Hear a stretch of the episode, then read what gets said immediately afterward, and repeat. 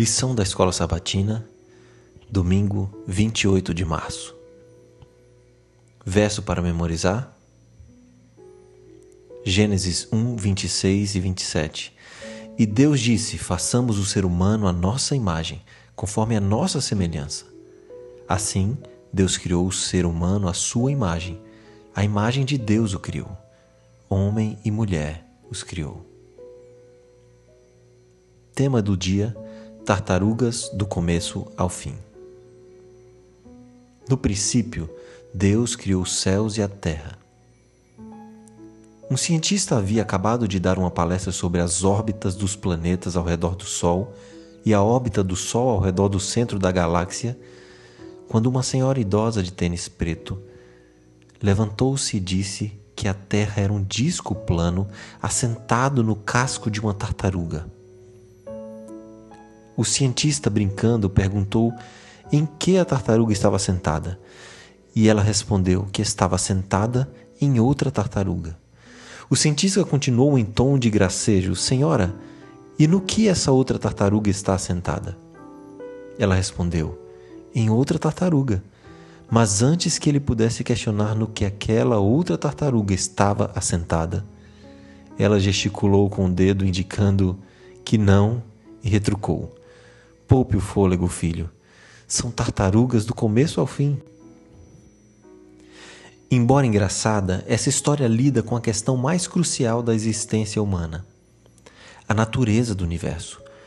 O que é esse mundo no qual nos encontramos sem que tivéssemos feito essa escolha? Por que estamos aqui?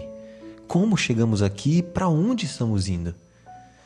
Essas são perguntas mais fundamentais que as pessoas podem fazer, pois nossa compreensão de quem somos e de como chegamos aqui afetará nossa compreensão de como vivemos e como agimos enquanto estamos aqui. Veja o que esses textos dizem. Gênesis 1, 1 No princípio criou Deus o céu e a terra. Salmo 100, verso 3.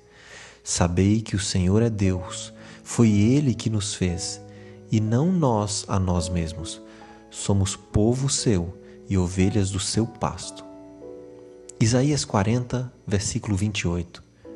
Não sabes, não ouviste que o eterno Deus, o Senhor, o Criador dos fins da terra, nem se cansa nem se fatiga? É inescrutável o seu entendimento. Atos 17, 26 E de um só sangue fez toda a geração dos homens para habitar sobre toda a face da terra, determinando os tempos já dantes ordenados e os limites de sua habitação. Efésios 3, 9 E demonstrar a todos qual seja a comunhão do mistério, que desde os séculos esteve oculto em Deus, que tudo criou por meio de Jesus Cristo.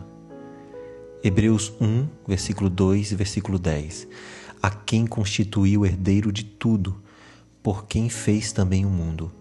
E tu, Senhor, no princípio fundaste a terra e os céus são obra de tuas mãos. Em Gênesis 1, versículo 1 e mesmo em outros textos, o Senhor não tenta provar que Ele é o Criador. Não há argumentação elaborada para defender esse conceito.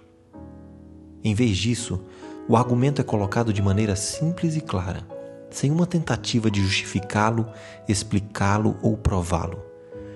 Ou o aceitamos pela fé, ou não aceitamos. Na verdade, a fé é a única maneira de aceitá-lo, por uma simples razão. Nenhum de nós estava aqui para ver o processo da criação. Seria uma impossibilidade lógica estarmos presentes em nossa própria criação. Mesmo secularistas Seja qual for sua visão das origens, tem que aceitar essa visão pela fé, pela mesma razão que nós criacionistas temos. Nenhum de nós estava lá para ver o evento. Ainda que Deus peça que creiamos nele como Criador, ele nos dá razões para crer. Ao percebermos que há certa quantidade de fé necessária em quase tudo que acreditamos, por que faz sentido crer que estamos aqui porque um Criador propositalmente nos colocou no mundo, em lugar de achar que nossas origens estejam enraizadas no acaso?